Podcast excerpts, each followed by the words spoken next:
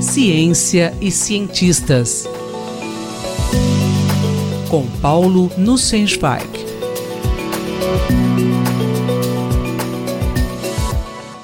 Professor, todo conhecimento acadêmico possui uma utilidade? Caro Júlio, caras e caros ouvintes.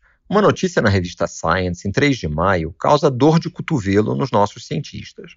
Autoridades federais e estaduais alemãs informaram que os orçamentos para pesquisa no país crescerão a uma taxa de 3% ao ano nos próximos 10 anos. Isso vai representar um aporte adicional de 17 bilhões de euros no período.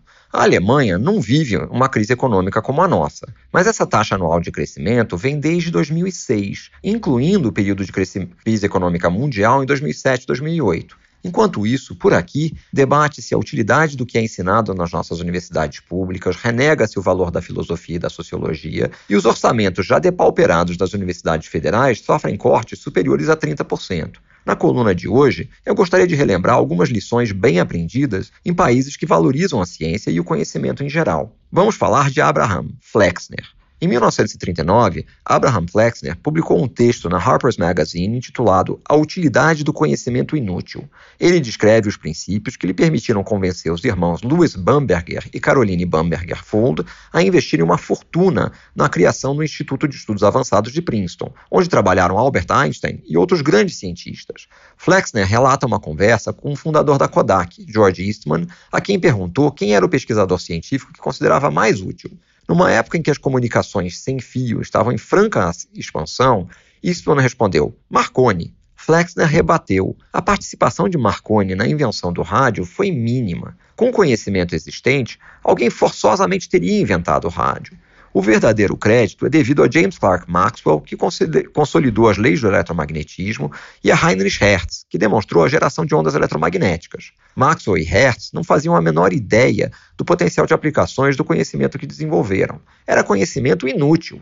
Já no século XIX, as aplicações da eletricidade promoveram revoluções na vida cotidiana. Um dos principais responsáveis pelas descobertas que permitiram essas aplicações foi o britânico Michael Faraday. Nas suas investigações, ele não dava a menor atenção à possibilidade de aplicações práticas. Uma frase que lhe é atribuída atesta essa atitude. Ao lhe perguntarem para que serviam as suas descobertas, ele teria respondido: Para que serve um bebê recém-nascido? Outra frase atribuída a Faraday não é verídica, mas é uma boa anedota. O primeiro-ministro da época teria perguntado para que serviria uma das suas invenções, e a resposta seria: algum dia ela lhe permitirá cobrar impostos. A discussão sobre a utilidade da pesquisa acadêmica é muito antiga? Fiz uma busca na internet por valor de estudos inúteis em inglês. Encontrei, como seria de esperar, artigos da revista britânica Nature com conteúdo muito atual. George Francis Fitzgerald escreveu uma carta ao editor em que afirmou: É surpreendente que o professor Ayrton tolere críticas camufladas à universidade por se dedicarem a estudos inúteis. Se universidades não estudarem assuntos inúteis, quem o fará? Uma vez que um assunto se torna útil, ele pode ser deixado para escolas técnicas ou empresas. Também disse: o propósito de universidades é fazer avançar a cultura e o conhecimento e proporcionar aos estudantes a oportunidade de aprender a fazer isso.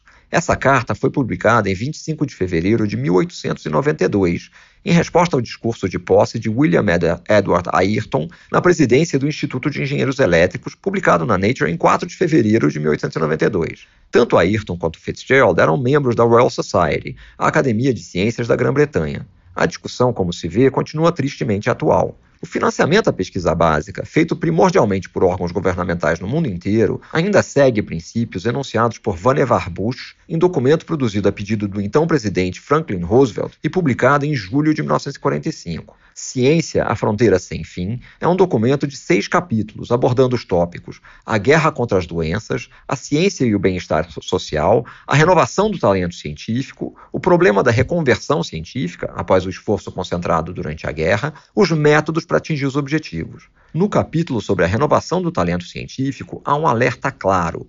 Seria uma loucura criar um programa para expandir a pesquisa em ciências naturais e medicina ao custo de prejudicar as ciências sociais, humanidades e outros estudos tão essenciais ao bem-estar da nação. Paulo Sensweig falou comigo, Júlio Bernardes, para a Rádio USP.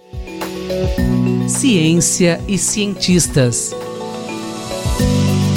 Com Paulo Nussensweig.